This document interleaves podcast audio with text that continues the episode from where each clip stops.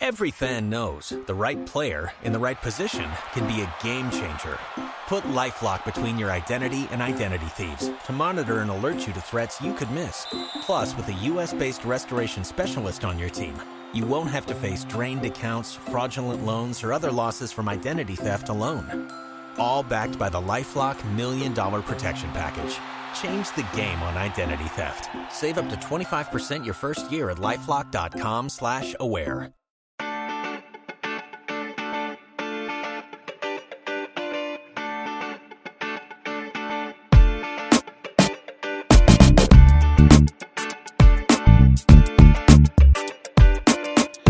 Desde el bar, edición CU, CU, Pumas, CU, CU, Pumas. No, no es cierto, no vamos a hablar de Pumas, pero tenía ganas de hacer ese, la gran porra, la gran porra de Don Beto que retumbó en el Estadio Olímpico Universitario ayer en la noche y fue creo que lo más divertido del partido más la actuación de Ricardo Monreal, este gobernador zacatecano que se convirtió en futbolista del Necaxa y volvió loca la defensa de Pumas. Pero bueno, fuera de eso, eh, hablemos, hablaremos de el mercado de fichajes de Fórmula 1, que es lo más divertido realmente, pero también de fútbol, que bueno, no, no ha habido grandes movimientos, pero ya, ya estaremos en eso. Yo soy Martín del Palacio y me acompaña Luis Herrera.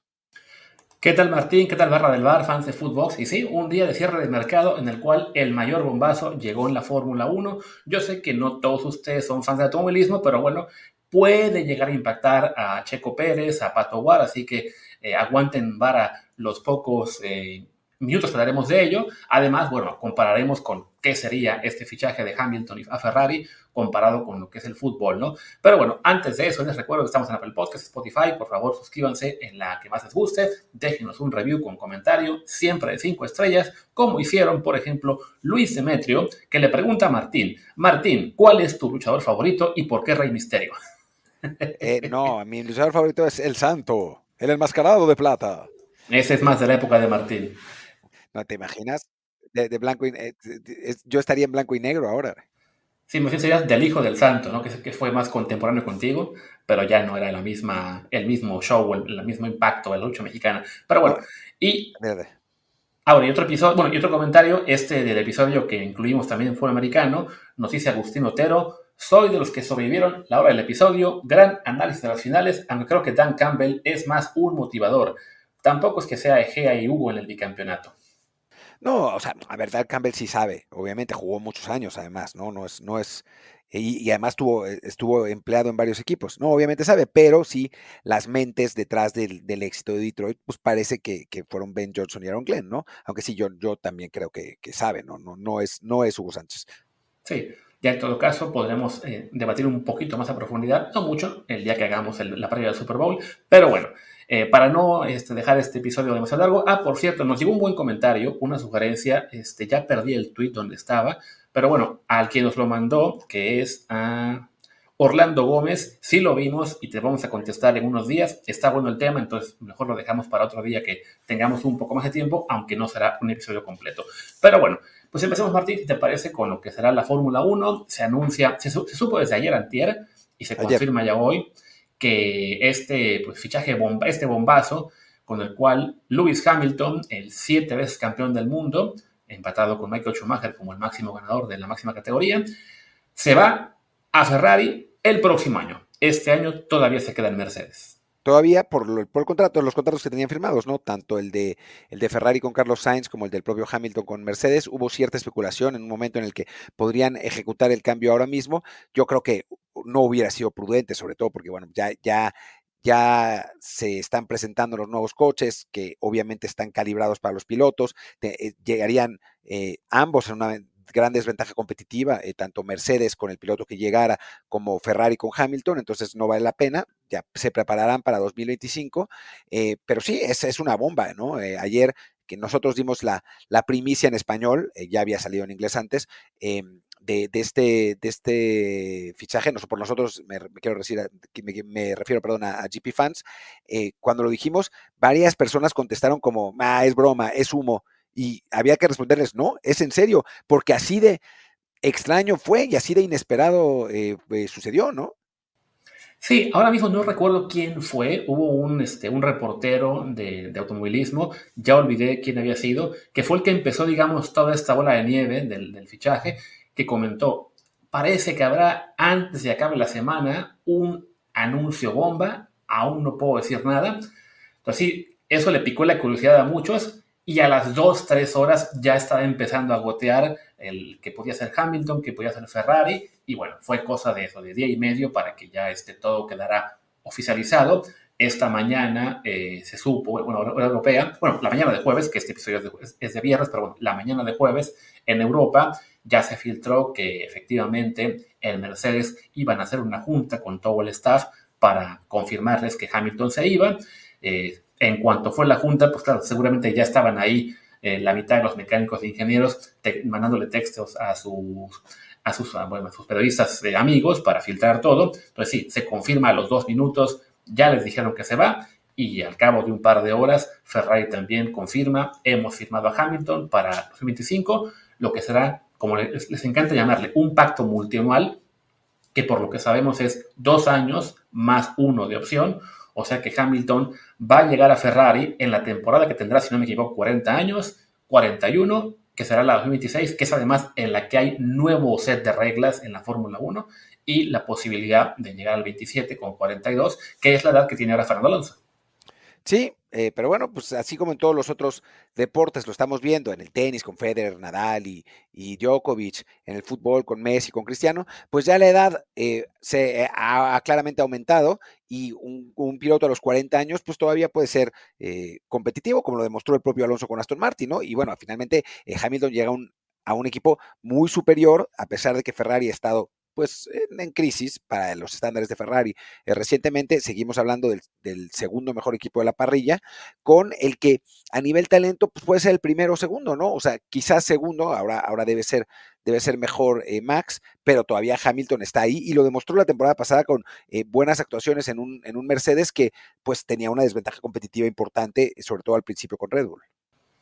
Sí, que además eh, se notó sobre todo en lo que fue el duelo personal con su compañero, que es lo que siempre suele hacer. Lo hemos visto con Checo Pérez eh, sufriendo con Max Verstappen. Bueno, hubo en esta temporada, la pasada, tres palizas similares. Una, la de Max a Checo, que fue la que atrajo más reflectores. Otra, la de Fernando Alonso a Lance que bueno, todo el mundo pensaba, bueno, decían, ah, que Lance es pues, hijo de papi, no eh, está ahí nomás por eso, porque el papá es el dueño pero también de la que se habló menos, en parte porque son ambos británicos y claro, la prensa europea y británica no le gusta mucho ruido al respecto, Hamilton le dio una arrastrada tremenda a George Russell. Sí, una arrastrada y sorprendente además, ¿no? Porque George Russell era el piloto, digamos, eh, al que se le veían después de la temporada pasada como más, más potencial, y todo el mundo pensaba que, que, iba a ser su año, que esta vez sí le podía competir a, a Luis, y nada, nada que le compitió, le pusieron una, una feroz putiza y, y bueno, Hamilton demostró que todavía está a un altísimo nivel y por eso se lo lleva Ferrari, ¿no? Es, es realmente, pues, el fichaje de, muchos años, además, en una eh, silly season que normalmente eh, eh, ocurre unos meses antes para la temporada que está por comenzar. Esta vez fue con mucho tiempo de, de adelanto y que me imagino que no nos darán ninguna otra bomba de ese tamaño, aunque obviamente queda por ver quién va a ocupar ese asiento en Mercedes, ¿no? Que ya se está especulando con muchos nombres. Sí, sí, creo que esa va a ser la siguiente gran, este, bueno, de entrada podemos señalar que efectivamente no hay una bomba mayor a, este fichaje de, Hamilton a Ferrari. No sé si la historia, hacíamos en GP Fans un compilado de lo que fueron los mayores fichajes de, Ferrari, que en su día fichó a Schumacher, a Alonso, a Prost, a Mansell, eh, mucho antes a Juan Manuel Fangio en la casi casi prehistoria de la Fórmula 1, pero claro, ninguno llegó a Ferrari y, a ningún otro equipo como un siete veces campeón del mundo, ¿no? Debatíamos antes de empezar a grabar, este, se caldearon los ánimos, nos insultamos, nos dijimos de todo, pero ya, ya que empezamos a grabar estará todo mucho más moderado. Si esto es un fichaje, yo lo comparaba con el de Cristiano a la Juventus, Madrid, eh, perdón, Martín, con el de Zidane al Madrid. Pero ya encontré una buena comparación, una mejor comparación y es el de Beckham al Madrid. Podría ser. Porque Zidane cuando llega al Madrid es el mejor jugador del mundo en ese momento, ¿no? Em, Cristiano llega a la Juve, eh, sí, como un gran jugador en la parte baja de su carrera, pero la Juve no es Ferrari. ¿no? O sea, Ferrari, estamos hablando de el Real Madrid del automovilismo, eh, realmente, ¿no? El equipo más famoso, el equipo más decorado, el equipo con mayor reputación. Eh, pero Beckham es, creo que una buena comparación, un jugador todavía en la élite, eh, pero ya con una edad, ¿no? O sea, no, no en su prime prime, llegando pues al equipo más mediático que existe. Sí, creo que se puede, de hecho, en los tres casos se puede tomar un poco de, elementos. Para mí, lo comparaba con el de Cristiano, porque claro, por la edad de Hamilton, que llegará con 40 años, eh, Cristiano, bueno, llegó a la Juventus, ya no en su prime, pero todavía a un nivel competitivo muy alto, que creo que cuando llegó a la Juve era quizá todavía el tercero, cuarto mejor jugador del mundo, eh, quizá incluso el segundo, aunque ya no pudo mostrarlo ganando la Champions League, bueno, ni siquiera llevando cerca a la Juve de, ser campeona.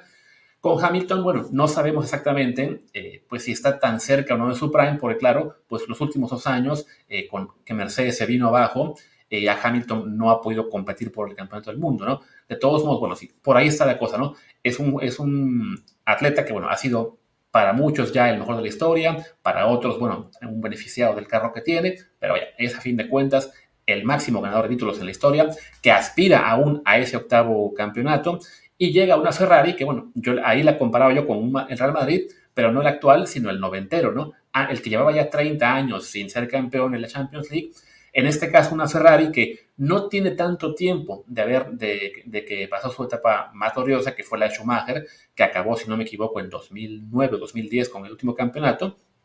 Pero sí, este, no miento, estoy aquí eh, calculando las fechas. El último debe ser el de Raikkonen, 2007.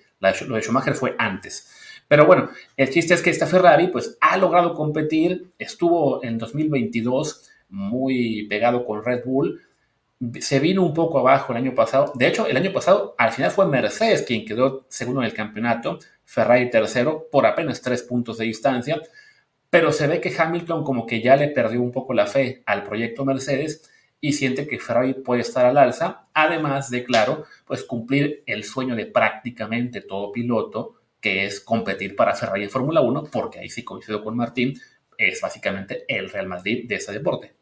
No, y el, el, la Ferrari actual es un poco el Real Madrid a la que llegó Zidane. Em, llevaba, ¿cuántos, ¿cuántos años lleva el Real Madrid perdiendo en, en 16, perdón, octavos de final de Champions? Antes de, que ganaran, de que ganaran el famoso partido contra el Leverkusen. Pero no, pero, ese, Madrid ya había ganado la ah, Champions. Ah, claro, porque, sí, porque, sí, porque ganó la del 98, 2000 y 2002. Sí, sí, es cierto. Sí, de hecho, a partir de, pues, es a partir de esa Champions que pasan creo que ocho años, nueve años sin ganar, sin ganar la Champions hasta que, pues hasta que la ganan con Cristiano, ¿no? Eh, sí. Sí, 12 años pasaron, sí, pasaron 12 años. sin ganarla. Sí, cuando, cuando, cuando llegó, este, ¿cómo se dice? Zidane al Madrid, que fue en 2013, no miento, ese es el de entrenador. Llegó como jugador en 2001, si no me equivoco, ese mismo año la ganan, que es la de Leverkusen, exactamente. Sí, ganan justo antes del Mundial 2002, eh, que Zidane mete ese, ese golazo contra el, contra el Bayern, después se lesiona, no en ese partido, sino en los entrenamientos con Francia, y esencialmente se pierde el Mundial 2002, juega un partido con Dinamarca, pero completamente lesionado y sin, sin poder impactar. Eh, y claro, después el Real Madrid no, no vuelve a ganar la Champions, sino hasta dos, la 2012-2013, ¿no? Que la gana con, con Cristiano. 13-14, si no me equivoco. 13-14. 13-14. Sí. Eh, eh, entonces, em, bueno, en fin, no tiene importancia cuál es, cuál es el más parecido, pero lo que, lo que sí es cierto es que es un fichaje muy grande, ¿no? O sea, es realmente una, una bomba. No, no, era, salvo que, que Max Verstappen fuera otro equipo, al propio Ferrari, creo que no había ninguna otra bomba de ese tamaño posible en la Fórmula 1 hoy y pues ya la, ya la vimos, ¿no? Y va a ser, va a ser interesante ver qué pasa esta temporada, porque son, es una temporada donde tanto Hamilton como Sainz van a ser lame dogs, es decir, están corriendo para un coche en el que ya no van a, ya no van a correr más y no sé cuánta, eh, pues cuánta motivación van a tener, sobre todo en el caso de Sainz, que pues sabe que esencialmente lo echaron, ¿no? O sea, no es que renunció. Em, y después, ¿qué va a pasar en 2026? ¿no? Que cambian las reglas, obviamente ya están en desarrollo los coches, por lo menos en, en cuanto a, proyecto de cómo va a ser eh, para, para, ese próximo año, y pues van a necesitar la mayor cantidad de, de eh, eh, involvement, ay por Dios, involucramiento de, de los pilotos. Y Hamilton pues va a estar como medio partido en dos, ¿no? Eh, un poco en Mercedes, pero yo creo que también le va a estar pasando información a Ferrari. Sí, creo que esa es la parte más incómoda de todo, ¿no? De que al hacerse el anuncio tan temprano, o sea, sin que siquiera haya empezado una temporada, de entrada con Ferrari, bueno, ahí se sabía ya que este, Leclerc era el favorito, que Sainz, con todo que es un piloto muy bueno durante la carrera, que es, es también, este, digamos, quizás hasta más inteligente que Leclerc para el tema de estrategias, para el tema de leer la carrera en, cuando ya están ambos el domingo, pero Leclerc pues siempre es más rápido los sábados y eso le da ventaja y también la prioridad del equipo en lo que es cuestión de a, quién quieren parar primero en, en, pits, a quién quieren darle la, la, mejor estrategia. Pero bueno, para, para Sainz pues va a ser eso, ¿no? Se va a ahondar aún más esa, esa distancia con Leclerc en términos de lo que el equipo quiere, ¿no? Y en Mercedes, pues sí, ahí es donde puede ser más incómodo porque claramente el equipo Mercedes, pues sabe que Hamilton es mejor piloto que Russell, pero a fin de cuentas, pues tienen que empezar a impulsar a George y también en el tema del desarrollo para el, carro del siguiente año, pues no le pueden dar a Hamilton demasiado conocimiento de lo que van a hacer para el 2025, porque por supuesto no quieren que se lleve ese conocimiento a Ferrari, ¿no? Sainz pues le, da, un poco igual a Ferrari porque es obvio que tiene muy difícil irse a un equipo que compita con el, con el cabalino. Salvo que vaya Red Bull en lugar de Checo, ¿no? Que no es tampoco imposible porque a Checo se le acaba contrato en 2025 y bueno, va, va a estar ese, ese asiento abierto. Eh, recordemos que Sainz es además eh, un piloto egresado de la escuela de Red Bull, o sea que ahí está el contacto. No me parece imposible, ¿no? O sea, la, la, gran ventaja competitiva que ha tenido Checo para poder estar en ese asiento es que es un piloto veterano que puede ayudar a Max Verstappen, pero no tiene la capacidad de competir, y ese es precisamente lo que puede encontrar Red Bull con Sainz. La diferencia es que pues, Sainz no va a llevar la misma lana que lleva Checo, entonces ahí sí eh, Checo tiene, tiene cierta ventaja, pero no es imposible que eh, Red Bull decida eh, cambiar al mexicano por, por el español, ¿no? Que por otro lado, hay que recordar que Sainz no tenía nada buena relación con, con este Verstappen cuando coincidieron en todo Rosso. No recuerdo cuánto tiempo fue, pero sí, es, está documentado que no se llevaban muy bien. Claro, también estaba documentado eso de Ocon y, y Gasly para Alpine, bueno, los, franceses, y acabaron juntos en Alpine, dijeron, bueno, ni modo, que se, que se lleven bien, y ahí los tienen como equipo, aunque ya está empezando a, a filtrarse que efectivamente el pobre Gasly no logra llevarse bien, o al revés, que Ocon, que se pelea con todos sus compañeros, pues le está haciendo un poco un higadito y haciendo sufrir a Gasly, pero bueno, habrá que, habría que ver si Sainz y Verstappen pueden estar conformes con trabajar juntos, ¿no? Pero bueno, es uno, es uno de los posibles efectos que va a tener este, este fichaje de Hamilton, ¿no? Por un lado está el hecho de que abre el asiento de McLaren, perdón, perdón, de Mercedes, que va a ser ahora evidentemente el más deseado junto al de Checo para la próxima temporada. Y dependiendo de quién tome ese asiento, pueden ah, ocurrir muchas combinaciones, ¿no? Por ejemplo, una era, se empezó a hablar de que iban a ir por Alonso que yo lo veo más difícil por su veteranía, pero bueno, digamos que van por Alonso, entonces se va Alonso a Mercedes, deja abierto el hueco en Aston Martin, que a su vez entonces podría jalar a Yuki Tsunoda, el que ahora está en, lo que era Alfa Tauri, porque este, recuerden, va a tener ahora eh, Aston Martin la sociedad con Honda, entonces bueno, ahí Tsunoda se puede ir a Aston Martin, lo que a su vez le abriría la puerta a Liam Lawson, el, novato que estuvo año muy bien, pasado muy bien con, Aston, con, con Tauri. Y yo creo que sí, si Lawson va a estar en, en 2025 con Alfa Tauri y su nueva se va a ir, no va a querer eh, Red Bull que ese equipo, el ahora Visa Cash no sé qué, tenga dos pilotos medio novatos. Entonces van a mantener a Richardo ahí, lo que a su vez le da más chance a Checo de quedarse en, en Red Bull, ¿no? Pero otra opción sería que en lugar de ir por Mercedes, por, este, por Alonso, una es ir por Alex Albon, que para mí es el caballo negro, que le está muy bien en Williams y que recordemos, Williams es básicamente ahora un equipo feeder de Mercedes. En su día le mandaron a Bottas, también a George Russell y me falta alguien por ahí. Y la opción que más nos gusta, que se lleven a uno de McLaren, que puede ser Oscar Piastri o Lando Norris, y entonces se carambola, eso le abre un espacio a Patricio Ward, el mexicano, que este año va a ser su reserva.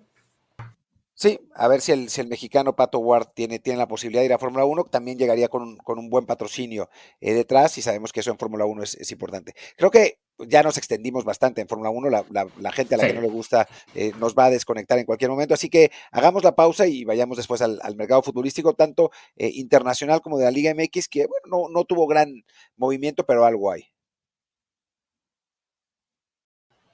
Así es, aquí está, ya ahora pasamos a lo que es el mercado de fichajes, que bueno, cerró hoy, no en todo el mundo, hay varias ligas que tienen mercado diferente, eh, veíamos que Liga Polaca, Rusa y alguna más lo tienen también abierto en, febrero, pero bueno, las ligas principales de Europa y la mexicana, todas cerraron hoy, y creo que de entrada, bueno, a nivel mundial no fue un mercado muy activo, como suele pasar en invierno, la mayor noticia en este cierre de mercado pues fue que ahora el Barcelona le ganan el fichaje hasta los equipos ingleses no tan grandes, ¿no? Como fue el caso del Tottenham, que, que se llevó a la perla esta sueca Lucas Bergwall, que juega en su país, que todavía no es un, jugador, digamos, consolidado, ni siquiera había sido titular indiscutible con su equipo, el, el Gardens, este año, pero bueno, tiene 18 años, es visto como un gran prospecto, lo quería el Barça, parecía que lo tenía, y en el último día se lo, se lo quita de encima el, bueno, se lo quita de, más bien, el, Tottenham, además por una oferta ni siquiera tan alta, creo que fueron como 10, 11 millones. Sí, el Barça había ofrecido 7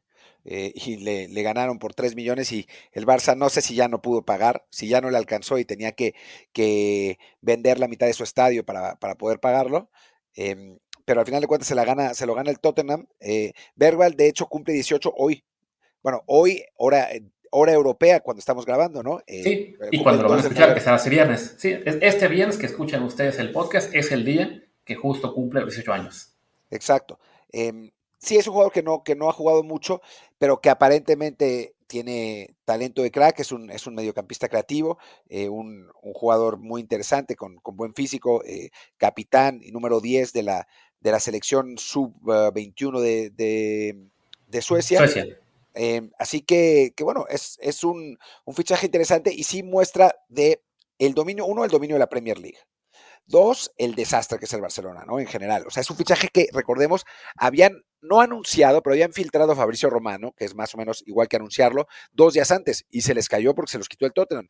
Y tres, sí, un poco la demostración, hablando en, clave Premier, de eh, este Tottenham que es eh, uno de los equipos que más jugadores jóvenes utiliza y que más jugadores jóvenes, a los que más jugadores eh, jóvenes les da oportunidad de ser titulares, ser importantes, ¿no? Entonces, eh, yo platicaba con, con Majo González y con Roberto Testas en, Twitter, que ellos hablan de lo mal del Barcelona, pero, pero para mí también tiene que ver con que el proyecto hoy del Tottenham es un proyecto mucho más sólido que el del Barcelona, ¿no? Y eso pues sí habla muy mal del Barcelona, porque a final de cuentas que el proyecto del, equipo que está cuarto lugar en la Premier sea mejor que tú, pues te demuestra la crisis que pasa uno de los equipos más importantes de Europa, sin duda. Sí, y también, bueno, que evidentemente la cuestión económica seguramente no solamente es que el Tottenham haya pagado más de lo que ofrecía el Barcelona al club sueco y que supongo le habrán dejado también un pequeño porcentaje de la siguiente venta, sino el hecho de que la oferta salarial a este chico habrá sido muy superior y eso le habrá convencido el último día de que, bueno, pues sí, me gusta más Londres. Este cielo gris es mucho más bonito que la playa eh, y el calorcito de Barcelona. Sí, sí, sí. Eh, pues digo, a veces es sueco. Tampoco es que vaya a ser un gran cambio en su vida, ¿no? O sea, seguramente para él Londres es más soleado que, que Estocolmo, ¿no? Así que no, no creo que, o ni siquiera creo que Kew Gardens está fuera de Estocolmo, que es un lugar ahí, una, una ciudad ahí pequeñita. Eh, pero, bueno, me parece que, que, tiene que ver obviamente con el dinero y tiene que, que ver también con la proyección, ¿no? O sea, por más Barcelona que seas, si eres un equipo que todo el mundo sabe que se está cayendo a pedazos, que tienen que vender parte del club para, conseguir fichajes, eh, que el entrenador renuncia pero no renuncia, mientras que del otro lado estás en un equipo en Londres, en la Premier, que además la Premier es gigante en Escandinavia. O sea, Escandinavia lo que se ve es la Premier y prácticamente nada más.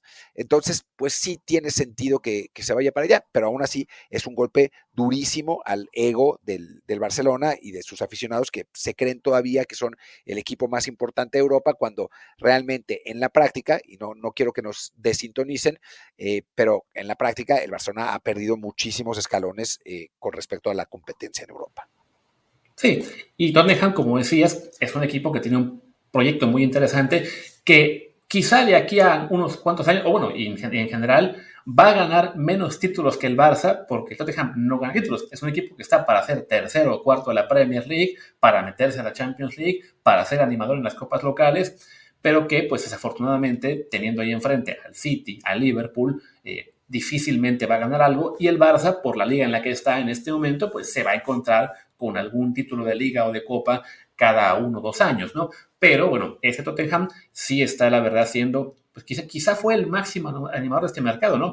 También recuperaron, bueno, consiguieron el, fichaje de, este Raúl Dragusín del Genoa, uno de los más caros del, mercado, 25 millones pagaron por él, eh, también consiguieron el préstamo de Timo Werner, o sea, se ve que es un proyecto con recursos y con la aspiración esa, ¿no? De tratar de dar ese salto que les ha costado muchísimo y ganar algo, o por lo menos, pues quedar más cerca, ¿no? Sí, bueno, hay que recordar que llegaron a la final de la Champions en 2019, ¿no? O sea, tampoco han quedado tan lejos y estuvieron la, temporada esa que el Leicester fue campeón, el Tottenham estuvo ahí.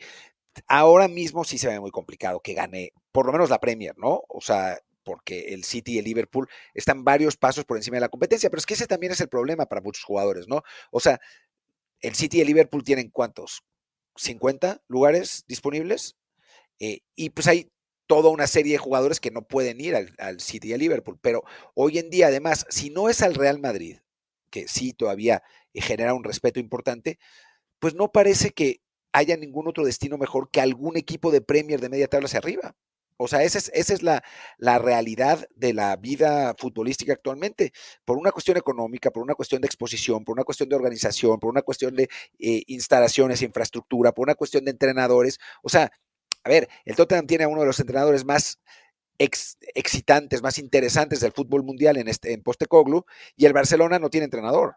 ¿no? O sea, ya desde, ese, desde ese momento ya te dice eh, qué, proyecto es, es, más importante, ¿no? Y no, para que no piense que estoy hablando solamente del Tottenham, porque le voy, si hubiera ido al Arsenal hubiera sido lo mismo, ¿no? Tiene a un, a un Mikel Arteta, que es un entrenador súper interesante, que ha eh, le ha, dado un, salto de calidad muy importante a ese equipo. Es un equipo también que, utiliza muchos jóvenes, y muchos jugadores de todas partes del mundo. O sea, creo que, hoy en día en la Premier hay proyectos muchos, mucho más interesantes que el Barça, ¿no? Y, y que esto que está pasando ahora, pues probablemente no sea un caso aislado. Sí, definitivamente, ¿no? Creo que, bueno, ya, ya nos extendimos un poco en el Tottenham y, con el Barça. bueno, el Barça incorporó en este mercado a Víctor Roque, aunque a él ya lo habían comprado desde el verano. Y fuera de eso, ¿qué fichajes eh, podemos destacar así como los más importantes de, del, invierno? Digo, está por ahí lo que fue el regreso de Jadon, Sancho al Dortmund, que a su vez hizo que Gio Reina ahora se vaya a Nottingham Forest. Eh, un, gran fichaje, me parece, el de Gio Reina eh, para el al Nottingham, Forest. Eh, por lo menos va a jugar, porque en el Dortmund ya no jugaba.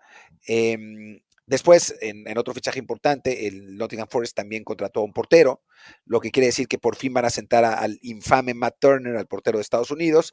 Em, esto, esta generación dorada de los gringos está dando pasos muy importantes hacia adelante, ¿no? O sea, de del Dortmund, pues va a la Premier, ¿no? Al Nottingham Forest, que creo que es un paso muy hacia adelante. Y de ser titular en el Nottingham Forest, pues va a ser suplente, ¿no? Que me parece muy bueno porque eh, yo creo que le va a poder gritar a sus compañeros eh, y echarles porras, y pues eso siempre es importante para un, para un jugador, ¿no? Claro. Y bueno, y sin olvidar que eh, un par de elementos del, gran, del futuro de su delantera acabaron en Monterrey y Chivas, ¿no? que también son pasos adelante, ¿no? Porque hemos hablado muchas veces aquí en este programa que es mucho mejor ir a clubes grandes de la Liga MX que al Puebla de España, ¿no? Por ejemplo, como el, como el Celta, ¿no? O al, o al Querétaro de la Premier, ¿no? Por ejemplo, como el, el Leeds United. Entonces, sí creo que en Estados Unidos han encontrado una buena manera de, hacer crecer a sus estrellas y que esa generación dorada que tan bien pintaba, pinta ahora mucho mejor, ¿no? Con, con todos sus grandes jugadores en, en clubes, pues en los clubes más importantes del mundo. Así es. Bueno, y recopilando algún otro fichaje importante, bueno, está el de Calvin Phillips, que se va prestado del City al, West Ham. Hay un refuerzo para, para el equipo de Edson Álvarez. Que hay, que, hay que decir, perdón, eh, que es, este refuerzo, o sea, hay dos, perdón, dos contrataciones que son para competirle a jugadores mexicanos, ¿no? Eh, la de Calvin Phillips al, al West Ham, que esencialmente es porque cada vez que Edson no juega, el West Ham se va a pique y le tienen que encontrar un, relevo, ¿no? En caso de que, de que, esté suspendido, cansado, lesionado. Y entonces, eh, por eso, por eso llevan a, Phillips, pero no parece ser un problema. Y en el caso de Armando Broya, eh, que llega eh, al Fulham en lugar de Raúl, sí es más peligroso, pero porque Raúl está lesionado y va a estar lesionado un mes. Entonces Broya va a tener tiempo para jugar y pues si hace goles le va, le va a complicar al mexicano. Eso, eso no, tiene, no, no hay duda, pues. Esperemos que acabe siendo como los otros delanteros que tuvo el Fulham o como estaban en el Wolves que llegaban y no y tampoco podían jugar mucho porque no, no metieron una. Entonces, pero bueno, sí es, un fichaje que le genera un poco de mayor riesgo al jugador mexicano. Estaba viendo por acá, bueno, otros fichajes destacados, el de Claudio Echeverry de River que llegó a Manchester City, un otro gran portento sudamericano que, que puede acabar siendo importante, aunque es más, pues, a largo plazo. Y se, queda, se queda préstamo, ¿eh? En, en Ah, ok, se queda un, semestre más. Vale. El fichaje más querido por Martín, sin duda, el de Jordan Henderson, que se va al Ajax, que le, causó muchísima alegría del Palacio. Era, era, hora, era hora de que dejara a ese país eh, de restrictor. Estoy, hoy estoy, pero con el jet lag de, terror. Este país represor de derechos humanos eh, y que fuera a, un, a uno de los clubes además más, eh, más abiertos y libres del mundo que es el Ajax. Claro, sí, aunque en este año no, está siendo un, muy buen año para ellos. Y bueno, también este, esa liga de la cual te quejas tanto le acaba de meter un 6-0 al equipo de Messi. Entonces, sin Messi. cuidado. Y sin Messi. Y sin Cristiano también, ¿no? No jugó ninguno de los dos. Bueno, Messi jugó unos minutos. Qué y de ahí en fuera. Sí. Pues como es esa, todo lo que es esa, eso, lo que todo lo que es esos fichajes, ¿no? Y ya no estoy encontrando muchos más así importantes. Donny Van, Van der Beek, que se fue del cliente de Frankfurt, ya no, un equipo muy importante. Lucas Veraldo de Sao Paulo al Paris Saint Germain. Eh, no, no hay mucho realmente que destacar, lo habitual en el mercado de invierno. Y pues ya para ir cerrando, es lo mismo en la Liga MX, donde los últimos dos, tres días del mercado básicamente nos dejaron que Juan Escobar se fue al Toluca, que además salió apenas creo que hoy o anoche el tema este de que el representante pues soltó la sopa y de que, ah, sí, es que le dijeron que iba a competir y cómo se atreven a decirle que compita así de la mejor que todos los demás. Creo que no, mejor debió quedarse callado. Eh, cerró el Santos lo de Bruno Mione y Pumas, que acabó siendo el, el, más activo. Decía Martín que no haríamos de Pumas, pero sí lo haremos porque fichó en dos días a Leo Suárez del América, lo cual ya comentamos ayer, y en el último minuto a Ali Ávila, delantero de Monterrey, que pues llega a ocupar la plaza, o el lugar en la banca por lo menos, en lo que está fuera Funes Mori. Sí, eh, que sí, me refería que no íbamos a hablar de lo que pasó ayer en el partido de Pumas Necaxa, no, no en general de Pumas. Eh, sí, la verdad es que Pumas con dos buenos, dos buenos fichajes en posiciones que necesitaba, ¿no? Eh, llegará, o sea, en el partido de ayer fue muy, muy claro que Pumas no tenía alternativas por la banda derecha. Eh, entró Carlos Gutiérrez, que después de todas sus sesiones ya no es el jugador de antes y claramente no está para jugar. Em, y, y bueno, eh, Leo Suárez va, va a contribuir, ¿no? Eh, ayer hubiera sido muy útil. Y después Ali Ávila, este jugador de Monterrey, eh, que es un, un, delantero interesante, ¿no? Es, es un 9, pero de esos 9 compactos, eh, de, mide creo que unos 60, no, unos 71, una cosa así, es, es, muy chaparrito. Obviamente no va a ir a Europa, no es ese tipo de jugador, pero yo lo he visto ya eh, acompañando a delanteros grandes y físicos. En Monterrey lo hacía con Funes Mori y en la sub-23 con Edson Ayón. Y la verdad es que en ese papel, recuperando balones, peleando, eh, etcétera, es un jugador muy entrón. Eh, es, es, un jugador que puede ser útil. Así que yo no veo que, que vaya a ser relevo de, de Memo sino que va a entrar seguramente en los segundos tiempos a acompañarlo y esa es su mejor función. Así que así es como imagino a, Ali Ávila. Y en el caso de, Toluca, creo que la, contratación de Escobar es una muy buena contratación, ¿no? Es, eh, era uno de los mejores defensas de Cruz Azul, eh, se va en, circunstancias pues extrañas eh, y, creo que le va a ser muy útil a los Diablos. Sí, Ojo que lo de Ali Ávila, tú que me comentas que es chaparrito, estoy yo viendo en bases de datos de varios portales y todos lo ponen con 1.78. No, no mide eso. Seguro que no mide eso. Bueno, pues bueno, entonces es más chaparro. yo, yo no soy muy optimista en cuanto a que pueda tener mucha actividad o, aportar mucho porque, bueno, es cierto que es joven, 20 años, además estaba en un equipo en el cual pues es muy complicado como juvenil abrirse paso con toda la competencia que había, pero bueno, el año pasado estuvo en lo que fue el equipo de expansión antes de que desapareciera, eh, tuvo 30 partidos, apenas hicieron como titular, solamente 6 goles, este torneo, bueno, el pasado, con Monterrey, eh, jugó cinco partidos, cero goles. Eh, vaya, es, claro, 20 años, mm, puede explotar, en una de esas funciones acaba siendo un fichaje estilo César Huerta, del cual no se esperaba mucho y acaba explotando, pero sí creo yo que, pues es eso, ¿no? Fue una oportunidad y es una apuesta a ver si pega y si no pega, pues no se paga la, opción de compra y listo. Yo te digo, yo lo he visto jugar, eh, lo he visto jugar bastante. Es un jugador interesante. O sea, vas a ver, le va, le va a ser útil a Pumas, no, no tengo duda. No va a ser titular, no lo veo siendo titular, para nada. Creo que va a estar eso, entrando de cambio en, partidos como el de ayer. O sea, ayer Pumas termina metiendo a un chavo joven, Santiago López, me parece, obviamente demasiado verde, y hubiera sido mucho más, más, más útil al Ávila, ¿no? Eh, Pumas es un equipo con poco fondo de armario, con un buen once titular, pero con, con problemas en, en, las opciones de relevo.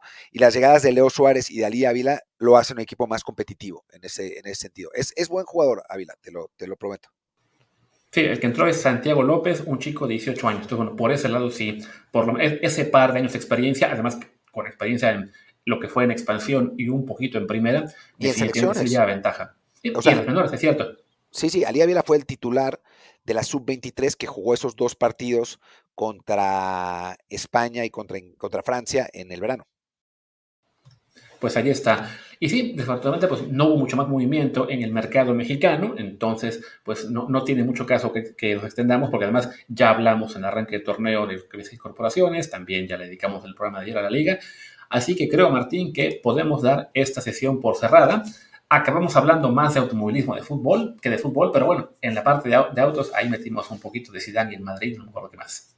Sí, nada, estuvo bien. O sea, hay veces que necesitamos eh, cosas como esta, sobre todo cuando tenemos eh, planeado un episodio de cierre de mercado esperando tener un montón de información y no pasa nada, ¿no? Sí, no, fue eso, eh, entre comillas, para bien o para mal, bueno, y más para mal para quienes trabajamos en medios y sobre todo en medios que hablan de fútbol, pues sí, nos hubiera gustado que llegara una bomba más importante, y, bueno, habrá que esperar al verano, donde para variar va a regresar todo lo que es la telenovela de Mbappé, van a seguir especulando con qué Haaland puede irse a otro lado, y claro, también a niveles medianos, vamos a tener en Liga Mexicana eh, o Liga Española incluso, pues eh, hay mucho más movimiento, ¿no? Por ahora, pues sí fue. No, fue, fue, fue floja, pero no si eres aficionado de los Pumas y del Tottenham. Nosotros fuimos los únicos que hicimos algo, así que pues un gran mercado de fichajes el de invierno. Pues ahí está. Pues despedimos esta emisión de viernes. Definitivamente no vamos a volver el fin de semana porque ya, ya estuvo bien. Eso será más adelante cuando valga la pena. Así que nos escuchamos el lunes. Recuerden que va a ser ahora solamente edición de audio, que los de video son los jueves ahí en el canal de YouTube desde el bar POD. Yo soy Luis Herrera, mi Twitter es arroba LuisRHA. Yo soy Martín del Palacio, mi Twitter es arroba Martín de ELP, el de podcast es desde el bar POD, desde el bar pod, el Telegram es desde el bar podcast y bueno, pues nos vemos la próxima semana. Chao. Chao, chao.